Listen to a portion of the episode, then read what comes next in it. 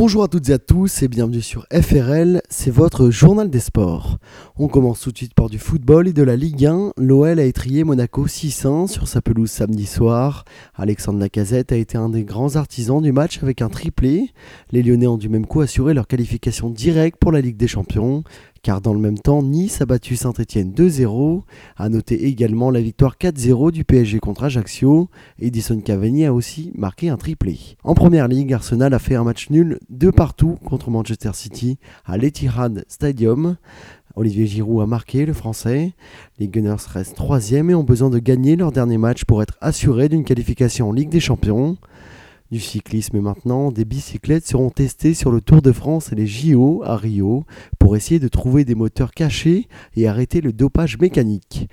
Enfin, en Formule 1, Romain Grosjean pourrait quitter la formation AS à la fin de la saison.